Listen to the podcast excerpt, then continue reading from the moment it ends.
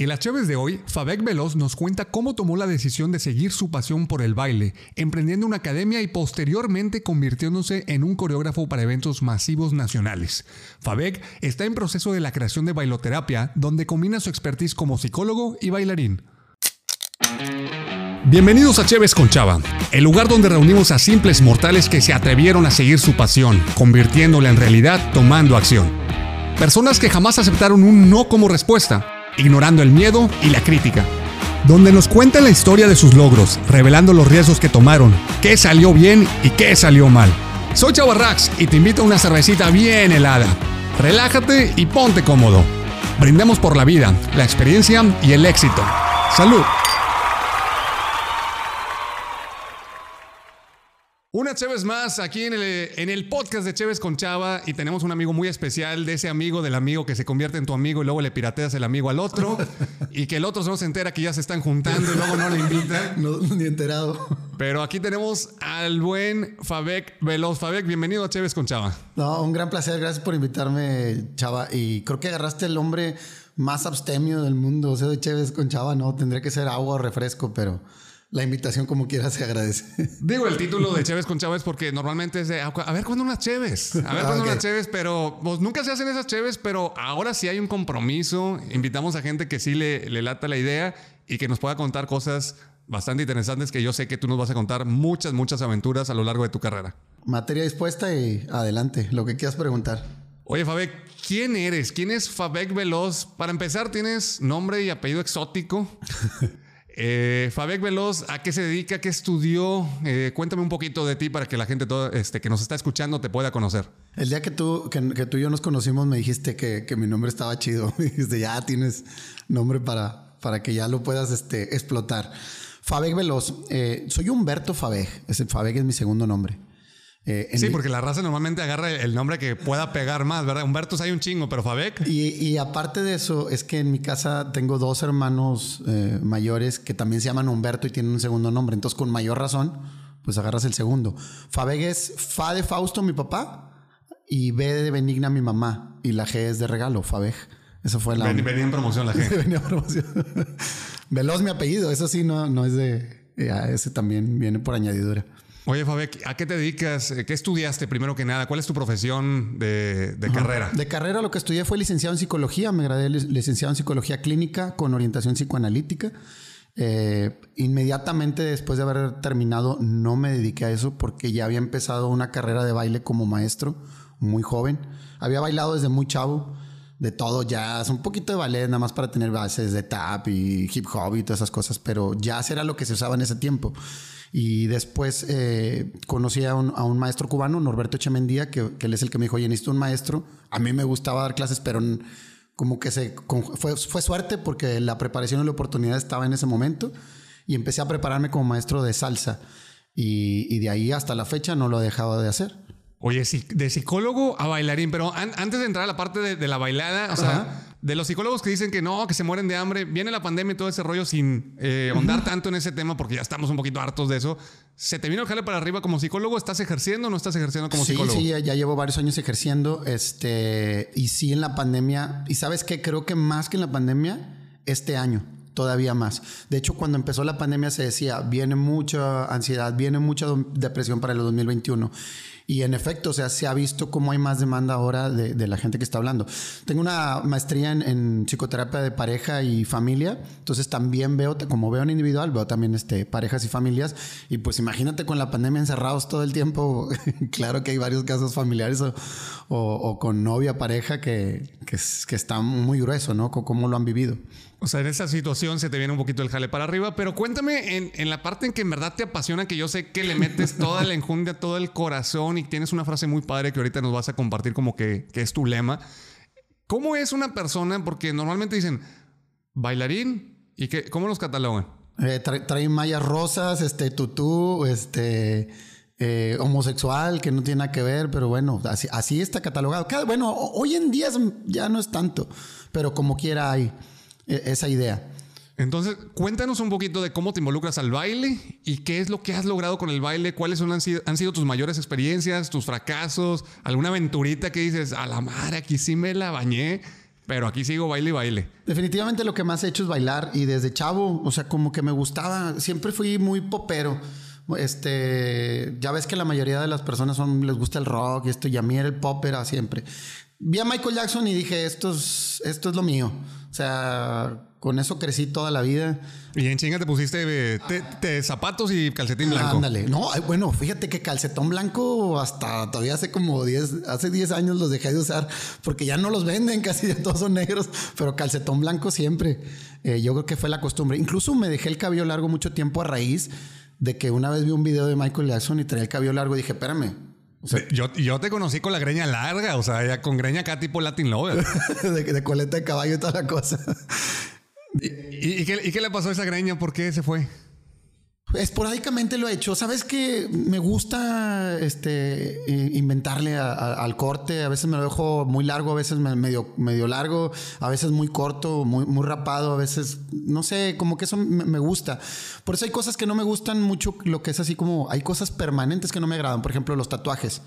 O sea, nunca me haría un tatuaje, o al menos ahorita sí lo pienso porque, ¿y si no me gusta mañana? O si en dos años ya, se hace, ya, ya no es tan cool. O sea, o hay gente que se graba frases y eso, pues somos, pues, vamos evolucionando y a veces una frase que te, que te está muy marcada en tu vida deja de tener uso más adelante porque evolucionas. Oye, marca en tu vida el baile. Entonces te involucras en el baile, ves a Michael Jackson de aquí soy, empiezas a, bailarle. ¿Y, cómo te fuiste profesionalizando en ese ámbito? Bueno, yo creo que, ¿sabes qué? Una de las cosas creo que tiene que ver con, mis papás que te lo aplaudían. Yo creo que bailaba bien gacho, pero ellos te decían que lo hacías muy bien, como papás cuervos. Sí, en, cualquier festival de que dices, no hay nadie, nada más mi mamá, ese es mi hijo. Sí. Bueno, fíjate que yo no era de festivales, e, era muy penoso.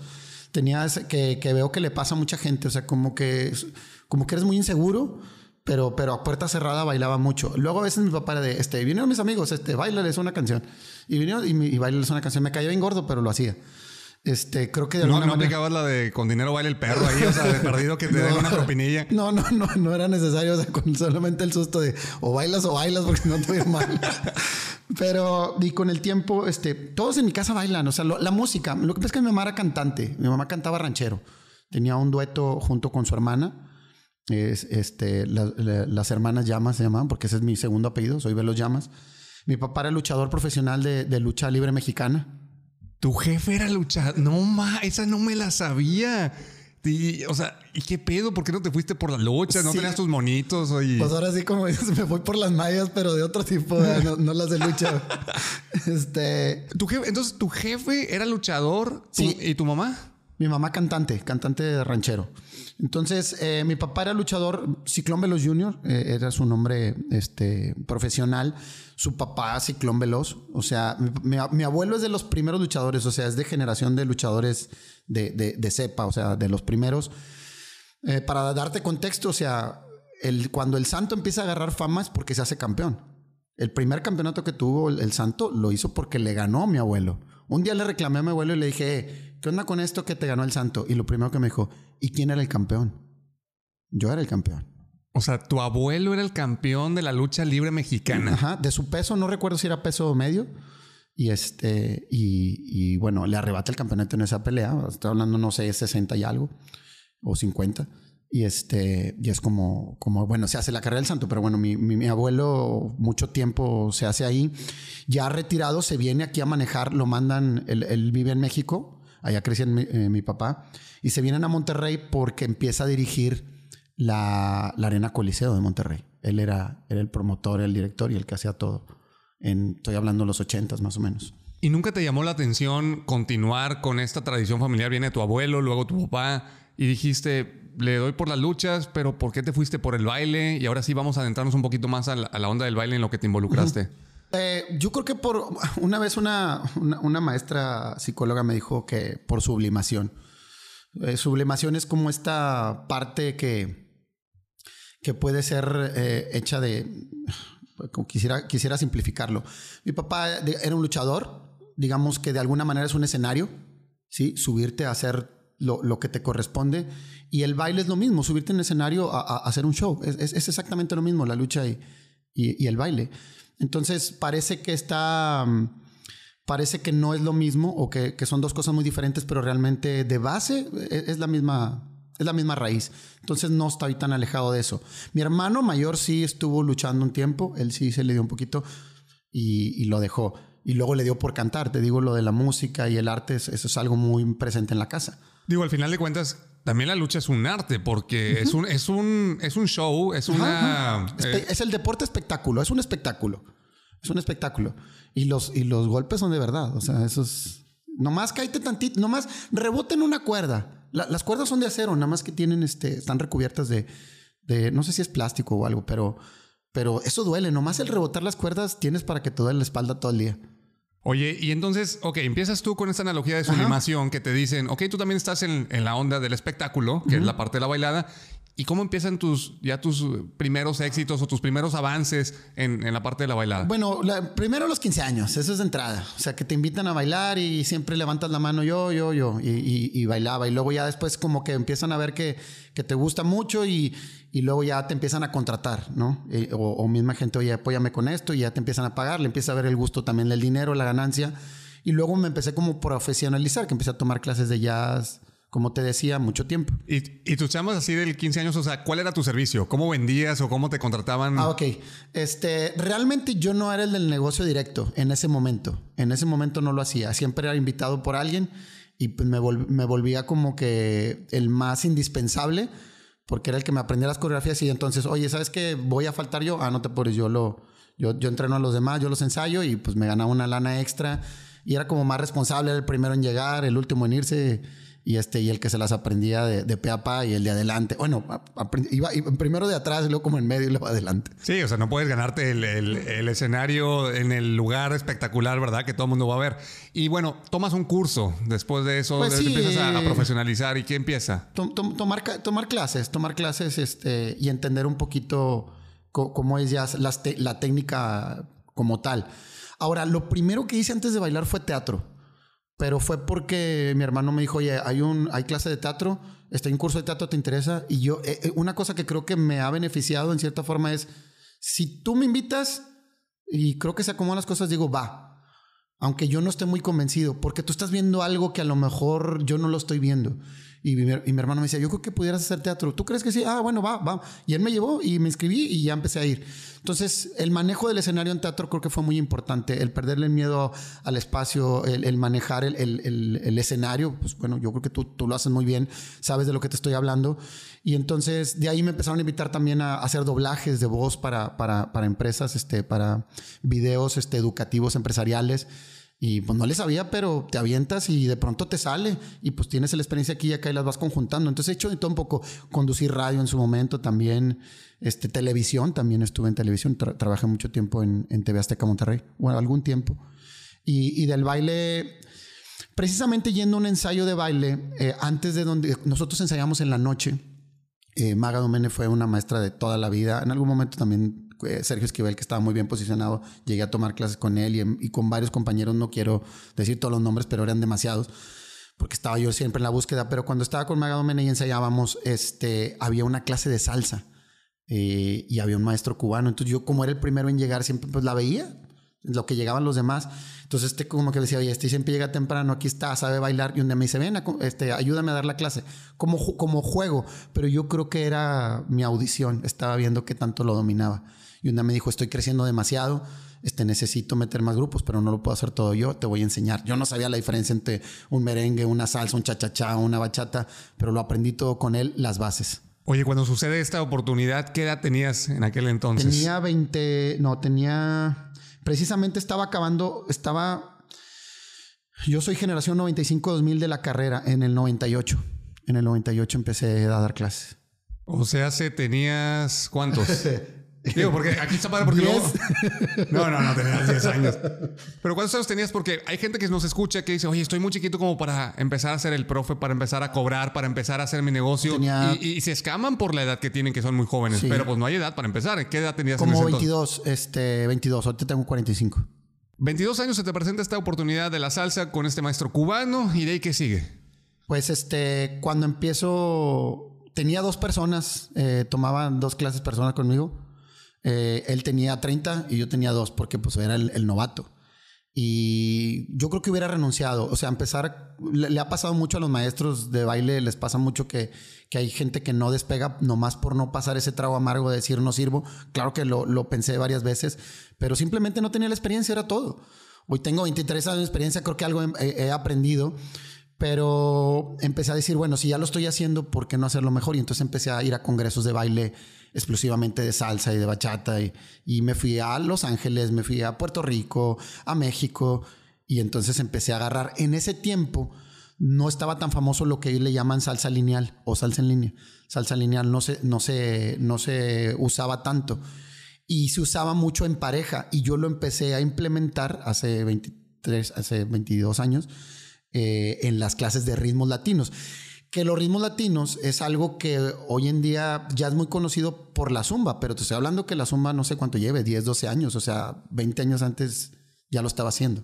Oye, en todo este progreso que te estás profesionalizando, que te empiezas a ir a Los Ángeles, a Puerto Rico, y que hay mucha gente que seguro está escuchando que le gusta mucho las artes, la música, eh, cualquier tipo de, de estas disciplinas, ¿cómo te mantenías ¿O cómo te subsistías mientras estabas en esta escala o en esta escalera que poco a poco te ibas profesionalizando y todo, pero ¿y de qué comías? Del, nabo, del nabo. Fíjate que, qué buena pregunta, chava. Este, empecé desde muy chavo yo bailaba y, por ejemplo, uno, uno de mis trabajos más fuertes era en el, en el show que había en la tarde en Bosque Mágico de baile. Entonces nos pagaban por bailar ahí. Era el, grupo que lo tenía era Mago Mene. Entonces, prácticamente ese era mi ingreso, mi ingreso más fuerte. Era bien pagado para un chavo de 20 años, pero no para subsistir. Pero yo estiraba esos pesos lo más que podía porque mi papá me dijo, o sea, desde la terminando la secundaria me dijo, ¿quieres estudiar? Ya a ti te toca. O sea, ya lo que tú quieras hacer. Desde la prepa y toda la carrera la pagué yo casi que eran trabajos de esos de, un día, pero como bien pagados en el sentido de que era cargador de, instrumentos de un grupo musical, eh, repartía volantes, chambas de lo que fuera, que me decían, oye, ayúdame un día y te voy a pagar tanto, me iba, o sea, hice, hice de todo. O sea, agarrabas chambitas mientras estabas todo eh, progresando en la parte del baile. Exactamente. Luego ya cuando empiezo a dar clases de baile, este, pues para, para ser chavo, pues no, no era un mal ingreso creo que ganaba en ese tiempo, no, no, no te quiero echar mentir, creo que ganaba 75 pesos por clase. Estoy hablando en el 98. Entonces, este, pues yo lo que pedía es darme más clases. Claro, pues, oye, con 75 pesos sobreviviste, o sea, ni la orden de tacos, bueno, habrá unos tacos así medio pedorros que sí te alcanzaban, pero 75 pesos la clase. Habrá que ver, fíjate, fíjate, voy a hacer, eh, me voy a poner a investigar cómo estaba la vida en el 98 para saber exactamente cómo había. Muy mal, que la verdad, eh, muy, muy muy pesado porque estudiaba, trabajaba, daba clases. Yo llegaba, aparte ya los últimos dos años de psicología, ya tienes que estudiar a fuerza en la noche. No sé ahorita, pero antes era de 6 a 10. Y en la mañana hacías tu propedéutico, hacías tus prácticas. Entonces estaba así todo el día. Aparte no me daba chance de trabajar en un lugar formalmente de horarios por, por esa razón. Entonces yo daba o clases muy temprano o muy noche. Entonces eh, yo llegaba muy cansado. Claro, pesaba 40 kilos, este ya ni ganas tenía de, cenar ni de comer. Llegaba y me caía hacia la, a, la cama, así, con ropa, con tenis y todo dormido el día siguiente. Como, yo creo que comía dos veces al día. Oye, y, o sea, eras estudiante de psicología, estabas bailando, estabas agarrando chambitas para poder sumar unos pesos ahí en la cartera. ¿Cuál era tu objetivo y tu mentalidad? ¿Hacia dónde ibas o qué, qué, visualizabas a un futuro? buena pregunta, chava. Yo creo que eh, parte de, la, de, las cosas que, que pude haber hecho más, si lo veo en retrospectiva, es si hubiera tenido bien claro cuál era ese objetivo. Eh, más este como, como esa meta más grande y no la tenía muy clara. Obviamente con el tiempo me di cuenta que fue parte de mi error y es por eso que me empiezo a especializar y, empiezo también a estudiar coaching de la importancia de las metas. Hoy, hoy, hoy, tengo muy claro cómo es la meta general eh, de mi vida, de mi, en lo profesional, pero en ese tiempo no lo tenía muy claro. Y, creo que simplemente hacía las cosas por pasión. Me gustaba dar clases, me gustaba la psicología y era simplemente lo que hacía.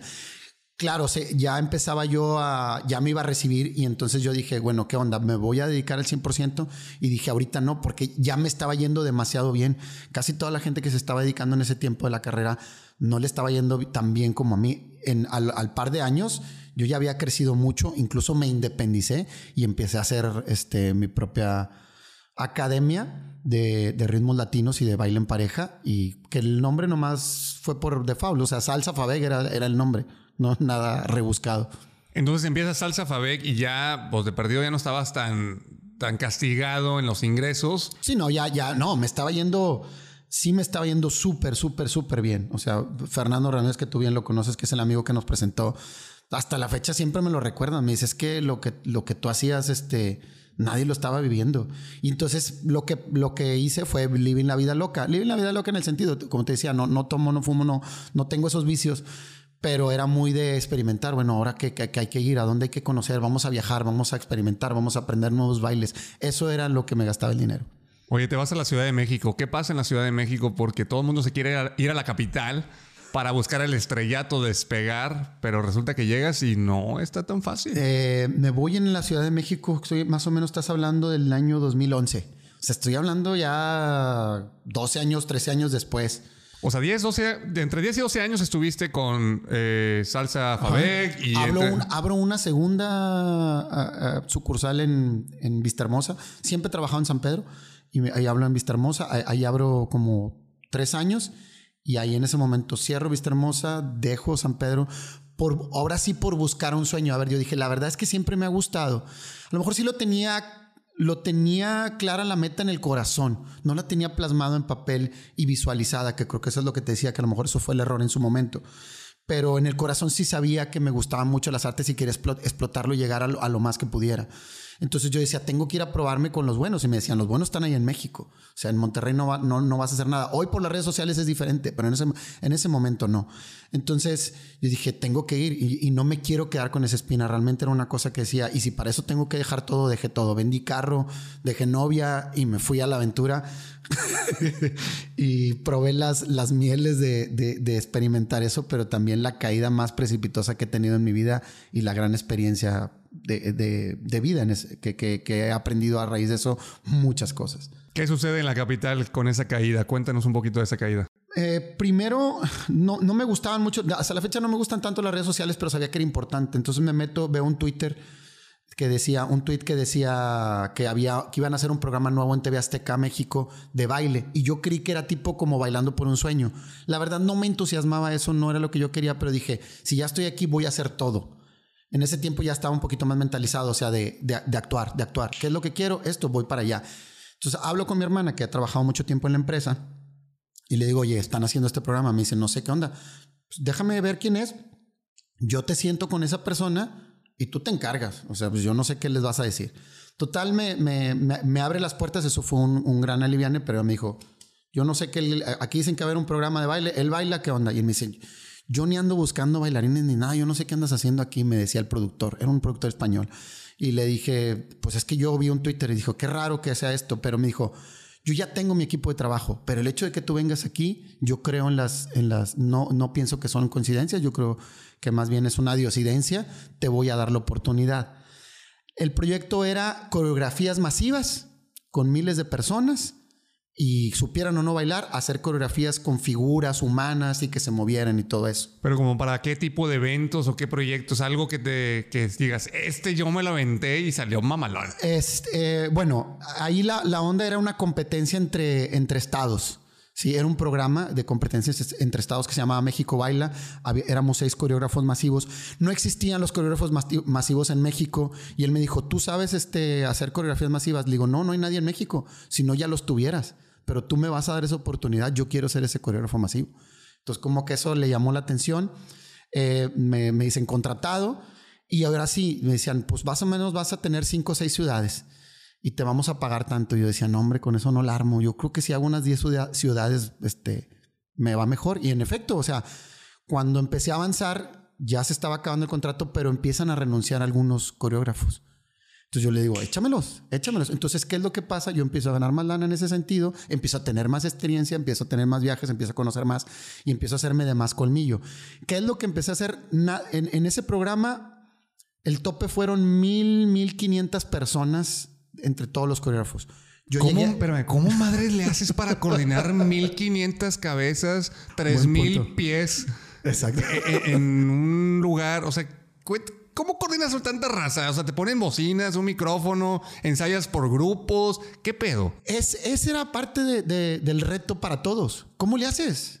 ¿Cómo le haces? Y yo te voy a decir una cosa, y eso lo aprendí en psicología. Que mi esposa me le dice, me dice, tú has hecho psicología toda la vida, no te das cuenta, y por eso te va bien, y más en los grupos. Una cosa que nunca se me olvidó fue un libro de Sigmund Freud de eh, psicología de las masas y análisis del yo, que decía que cuando son las masas, es como si fuera, se volviera una sola, como si fuera una sola cabeza. ¿Sí me explico? Pero, pero esa cabeza piensa por los demás, o al menos ese es el poder que te da la masa. Pero tiene que haber un líder y ese líder tiene que ser un líder real, o al menos la gente tiene que verlo como líder. ¿Sí? Entonces yo sabía que para subirme a, esa tarima, a dirigir a, tres mil pies, como tú les dices, tenía que convencer primero a las personas de que yo era el indicado para dirigirlos y poder hacer una coreografía masiva.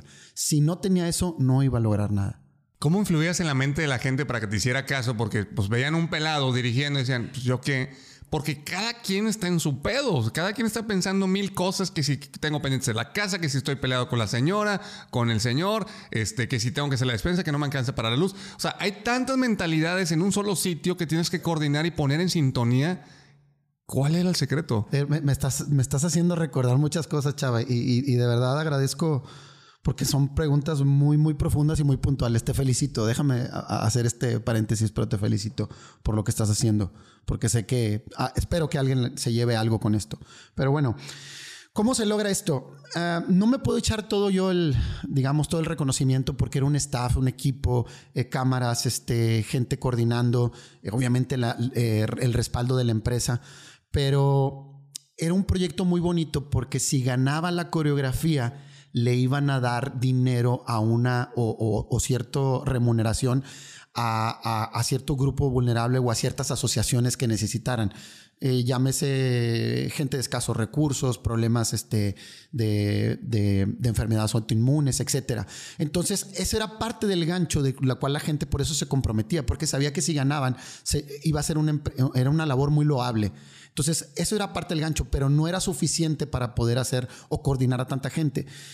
Eh, el colmillo, primero es, ¿cómo te puedo hacer yo hacer venir durante 10 días ensayar y grabar un día completo a sol, eh, a 40 grados y que no te rajes? Primero es que vale la pena ir, que lo que estás haciendo realmente sí, sí, es importante que una persona tiene valor, a pesar de que sean mil personas, que cada persona tiene valor. Si falta, está faltando un ingrediente, un elemento, y que tienen que trabajar y que cuando trabajas y haces algo perfeccionable, eso, eso te hace crecer como persona. Y también que también es divertido. Entonces yo hacía muy ameno los, los ensayos, los ponía a jalar a full, les sacaba casi sangre de los pies, pero al mismo tiempo era muy divertido y nadie se quería perder el show de cada día.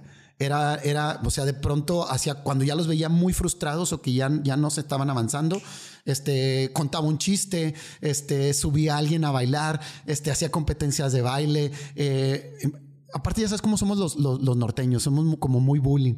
Entonces agarras a alguien, ahí está la papa y todos empezaban a reír y era muy, muy divertido. Entonces, antes de iniciar cualquier coreografía o cualquier proyecto, sí les hacías como pues, ¿qué les hacías? ¿Como una tipo conferencia, un gathering, una junta? Sí. ¿O, cuál, es, o sea, ¿cuál es el proceso? ¿Primero hablo con ellos o directo a los pasos? ¿O pongo la música o qué onda? Punto. Este... Llegaba así en seco. Vamos a, vamos a, calentar primero y ahí daba cuenta cómo estaba la onda, si estaban, si, ponían atención o no, ya sabía qué tan difícil iba a ser. Sí les aventaba un speech de la importancia que era esto, de la importancia que ellos tenían, de la importancia de comprometerse a estar todos los días, pero y siempre les decía, no te voy a echar mentiras, va a ser bien pesado, vas a sudar, vas a sufrir, vas a querer tirar la toalla, pero el, beneficio final va a ser excelente y la verdad es que vas a gozar, también nos vamos a divertir y vamos a reírnos. Y ahí empezaba yo con, los ganchos. Aparte, otra cosa que, era muy interesante cuando, cuando hablamos, mi, mi, speech de entrada, que hasta la fecha lo sigo usando con todo el mundo, les digo, mi nombre es Fabi Veloz, este, a lo mejor tú no me conoces, tengo tanta experiencia, vengo de aquí, soy de Monterrey. Eh, si se te olvida mi nombre porque es un poco difícil, me puedes decir maestro y volteo. Nomás no me digas eh, tú. No, no, no me digas eh, tú. Dime Fabek. Si se te olvida mi nombre, dime maestro o dime eminencia. Y con eso volteo bien rápido. Y ese, ese, ese es como que se empiezan a sonreír. Tú te acabas de sonreír cuando lo dije. y eso como que relaja. Dices, mamón. eso es lo primero que piensas. Dices, ah, no seas mamilas. Y entonces nunca falta el, imagínate mil personas de, ah, y ahí se hace como que ya estamos unidos. O el que todavía por darte eminencia, eminencia, ya te empiezan hasta a hablar así. O había quien me decía, Emi, Emi, y pues eh, se hace. Oye, me, voy a, me, voy a, piratear esa dinámica en algún momento que tenga que dirigir a algún grupo. Y haces todo esto. ¿Cómo te vendes? ¿Cuál es tu principal business ahorita después de tener esta trayectoria de, de ok, pones tu academia, empiezas a dirigir eh, coreografías masivas? Ahorita, ¿Qué haces? ¿Qué vendes? ¿Qué, ¿A qué te dedicas? ¿Qué vendes? Está bien padre eso, ¿qué vendes? Eh, bueno, el mejor, bueno, el, el clímax de eso de México Baila, yo te decía, mil, mil quinientas personas lo hicieron todos los, los, los coreógrafos, eh, coreógrafos, incluyéndome, pero yo sí sobrepasé la meta. Otra vez tenía la meta bien claro, que dije, yo tengo que ser el, como que el, el más. Y llegué hasta 2.000, 2.500 hasta 3.000. Mi meta eran 10.000, pero sobrepasé el, la meta mexicana. En, Argentina lograron hacer 10 mil. A la madre. O sea, es que cómo sigo sin entender cómo coordinan Santa Raza. Ahora, ¿cuántos pies izquierdos no te, no te tocaron? Un chorro, eh, bastantes. Pero cuando están comprometidos, eso vale oro. Es, prefiero a alguien que esté constante y que yo le pueda ayudar a sacar lo mejor de sí. Alguien que tiene mucho talento y no es, eh, no es disciplinado, no es ordenado, no es puntual. No me sirve. Entonces, eh, hacías eso era parte también de, lo que me iba bien. Todo el mundo me decía, no sé cómo haces algo tan sencillo, pero tan vistoso en, la cámara y que se vea complicado a la vez. Eso, eh, ahí sin, no sé, quisiera decirte cómo, pero no, no lo sé. Oye, ok, te vas a México, vuelves a Monterrey, ¿qué sucede? Sé que tienes ahorita una academia con, con tu esposa. Platícanos un poquito acerca de este proyecto que tienes con tu esposa. Eh, en México, mi idea era mantenerme ahí. No me puedo mantener otra vez porque no tenía bien claro cómo es la cosa. Me quedo sin dinero, sin trabajo, sin novia sin todo. Me regreso a Monterrey con la cabeza agachada y dije, ¿qué voy a hacer? Mi hermano me ayudó mucho, mi hermano Fausto. Le dije, ¿sabes que No tengo ni dinero. Me dijo, vente aquí, yo te doy de comer, este, te, te doy, te llevo al gimnasio. Tuvimos pláticas muy profundas y me decía, creo que a lo mejor lo que ha fallado es otra vez este enfoque de tener la meta clara. ¿Qué vas a hacer? ¿Qué te vas a dedicar a largo plazo? Y lo que dije, bueno, pensé en muchas cosas. Este, mi hermano me decía que fuera comediante. Me dice, yo sé que de comediante te va a ir muy bien. Eso es lo que él decía. Le digo, no, me, me, gusta echar guasa, pero no, no es por ahí. Después dije, pues siempre he hecho todo lo del baile. O sea, si, si, si lo del baile siempre ha sido lo mío, por cómo no subirle el nivel. Entonces lo que dije, ya no va a ser salsa Fabe. O sea, yo no quiero que vengan nada más por Fabe, quiero que vengan por la marca. Y es cuando se me ocurre hacer Danzaholic. Entonces hago Danzaholic, empiezo, en mi cabeza eran maestros y horarios de clase, pero realmente era yo y, una, y, una, y un horario diario, porque volví a empezar. Entonces, este, con el tiempo se va cristalizando. Eh, eh, conozco, bueno, ya conocí a Melba, que era eh, una amiga del baile. Después, este, nos hacemos socios, haciéndonos socios, nos hacemos novios. Después de novios nos hacemos, este, nos casamos y, y entonces empieza a ser más sólido el proyecto de vida y el proyecto de Danzaholic. ¿Qué tan difícil es ser socio de tu esposa? De la chingada, güey. Si quieres que te conteste así honestamente. Eh, no, es, muy interesante. Eh, creo que a veces cuando lo vives no te das cuenta, pero tenemos demasiadas cosas en común y, nos gusta mucho hacer muchas cosas juntos. Pero sí, eh, a veces no, no hay un buen límite. A veces estamos comiendo, cuando, cuando las niñas no están, estamos comiendo ya juntos y estamos hablando de trabajo puede ser que a final de cuentas es este, pues estamos conectados, pero al mismo tiempo luego el trabajo a veces no, siempre estamos hablando de trabajo y eso es lo que a veces eh, no, no, es lo que está tan, tan padre. Hay que poner un espacio. A ver, ¿sabes qué? Vamos a salir tú y yo, vamos a hablar, pero vamos a hablar de otra cosa, de lo que queremos como pareja, como familia o de, o de la nada, pero, pero el trabajo vamos a dejarlo a un lado. ¿Qué puede recomendar a toda la gente que a lo mejor, digo, habrá muchas parejas, ya sean novios o ya casados, que dicen, oye vieja, vamos a iniciar este negocio, oye viejo, vamos a iniciar este negocio?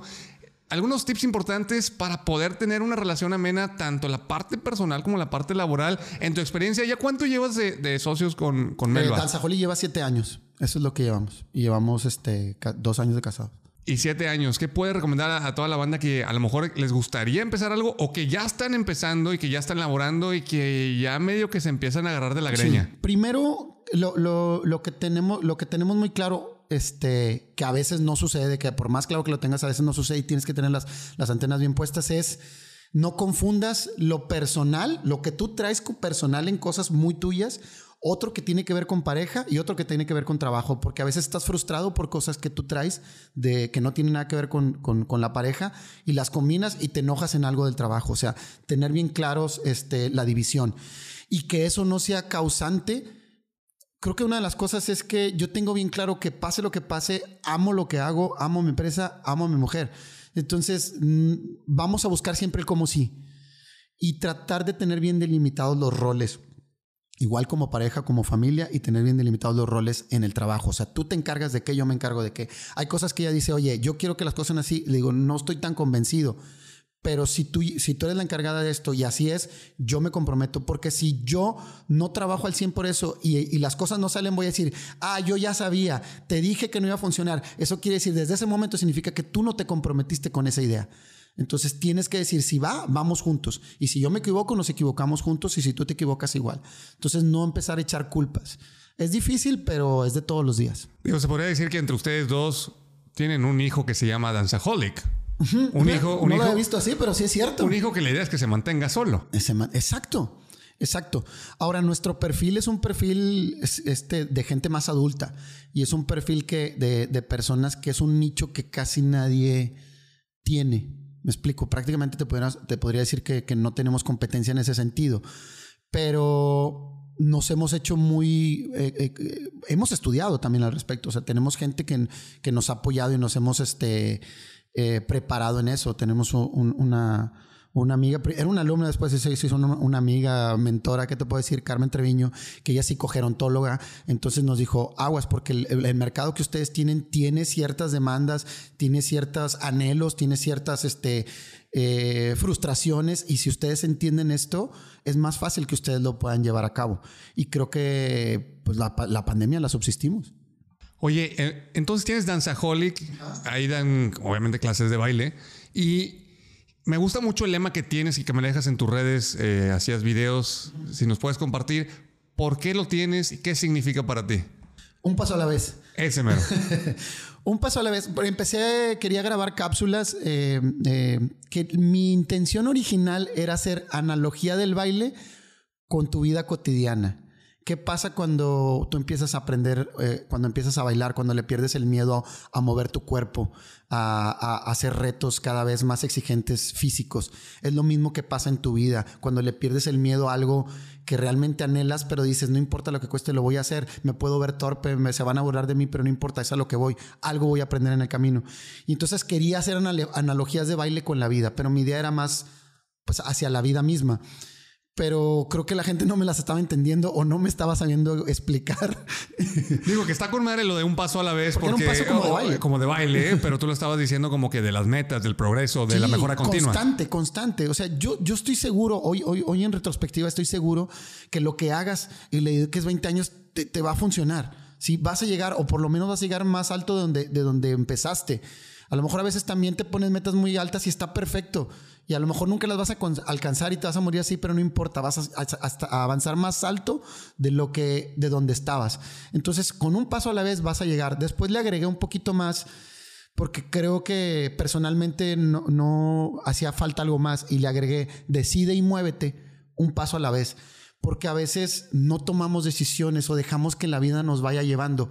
Que es que es parte de improvisar está padre, pero no puedes hacer tu vida todo el tiempo así. ¿Por qué crees que la gente no toma decisiones y, se queda estancada?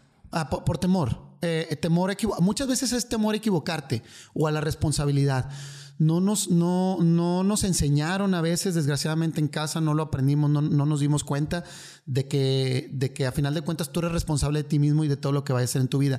Y tú crees que a veces relajándote o darle la responsabilidad o soltando ciertas cosas crees que va a ser más fácil, pero realmente pagas los costos de no ser este dueño de tu propia vida. Entonces, esta responsabilidad la sueltas y si la sueltas, alguien más la va a tomar.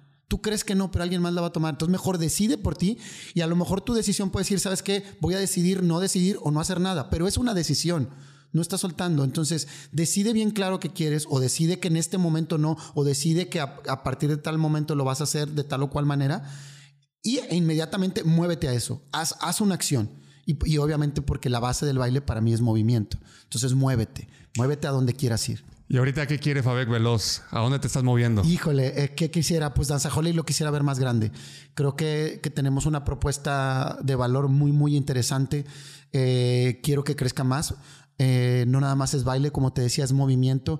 Ese, el movimiento, hoy me doy, hoy me doy cuenta que, que el movimiento tiene que ver mucho con, con tu mente, con tu cerebro, con, con, tu vida en general.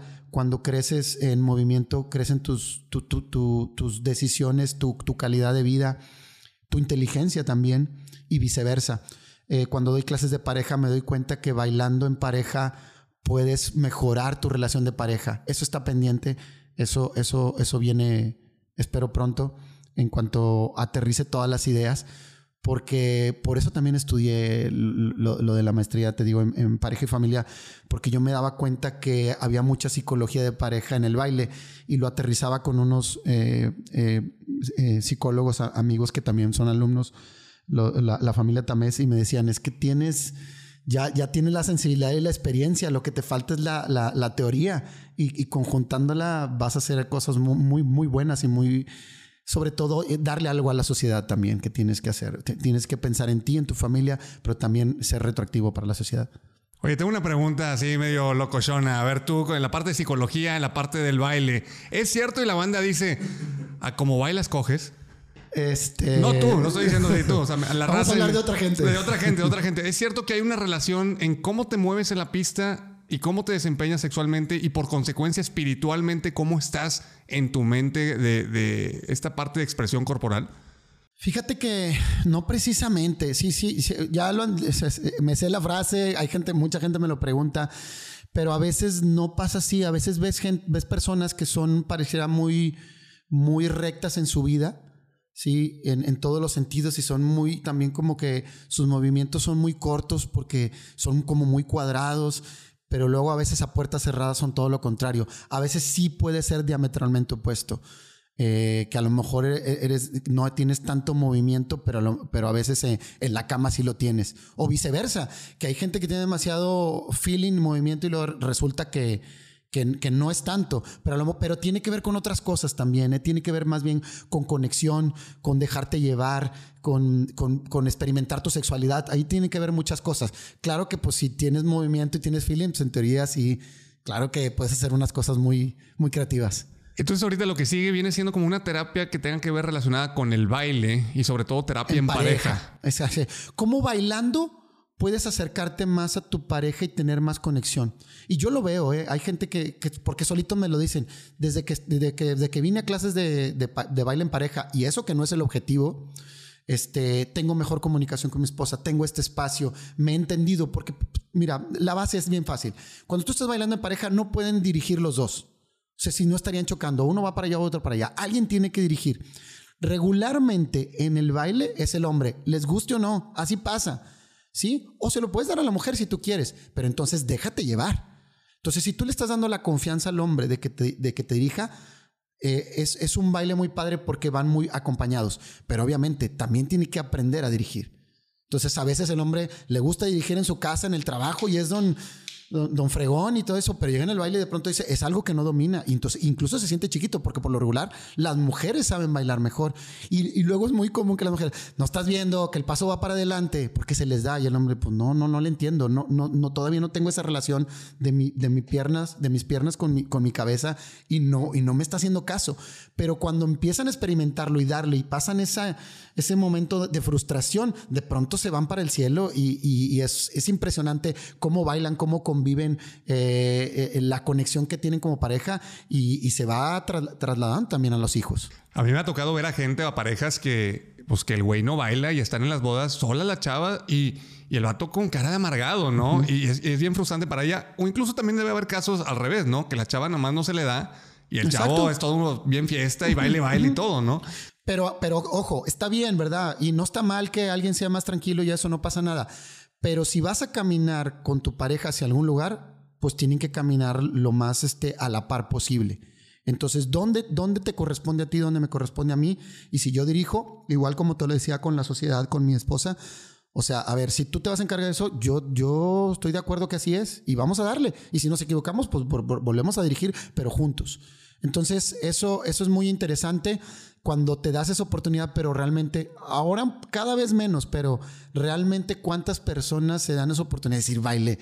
Yo, y no te voy a dar este una hora a la semana para, para sentirme que, que, no avanzo y no tengo, no, ¿cómo se llama? No tengo solución, no tengo pies izquierdos. No te apures, de eso me encargo yo. Con que tú vengas a la clase, de eso me encargo yo y el equipo que tenemos, los maestros que son excelentes, de que bailas, o sea, bailas porque bailas. No sé si vas a ser Chayán, pero de que, de que avanzas más, vas a avanzar más. Sí, o sea, aquí aplica la de no puedes, te ayudo, no sabes, te enseño, no quieres, ya es tu pedo. Exactamente. Yo, eso, y eso pasa ahorita cuando me decías de las coreografías masivas. O sea, si no sabes, no, pasa nada. Con que vengas, yo me encargo de que algo hagas, pero que te luzcas. Pero si no quieres, ya no puedo hacer nada. Primero, quiere. Y eso tiene que venir de cada quien. Fabek, pues fue muy interesante toda esta historia que hay detrás de ti, desde la parte de psicología, los tiempos de hambre, tus aventuritas que te llevaron por todos lados y hacer estas coreografías masivas. Compártenos tus redes para que te sigan. Tú me invitaste ya a tu, a tu podcast hace ya casi una semana y ahora tú estás de visita, de, visitante en cancha ajena. Así que compártenos tus redes, por favor. Así es. Bueno, si quieren saber de, de Chava más profundamente, bueno, vean el podcast ahí de En Llamas que lo entrevistamos. Y bueno, mis redes son Fabek Veloz, Fabek Veloz en Facebook, Fabek Veloz este, en Instagram. En, Twitter no lo uso, bueno, lo tengo, pero no lo uso. Eh, no me gusta es mucha grilla, es, está bien heavy, siento que no, no, ganas mucho. Pero, pero de baile no vas a encontrar. Si quieres encontrar de baile, va a ser en Danzaholic directamente. Yo soy danza, arroba yo soy Danzaholic. Este, con, con Fabek Veloz vas a ver mucho de psicología, muchos este, tips de vida, de crecimiento personal. Bueno, ya saben, bandita, si quieren aprender a bailar, a quitarse ese pie izquierdo o tener ese tipo de encuentro con tu pareja para que puedas aprender a bailar y coordinarte y no hacer el oso en las bodas, en las fiestas o cualquier otro eh, evento social. Y si tienes algún proyecto interesante que tenga que ver con el baile, pues sintonicen y busquen a Fabek Veloz. Fabek, un honor tenerte aquí. No, gracias por la invitación y gracias por tu equipo y felicidades por todo lo que haces. Salucita. Venga.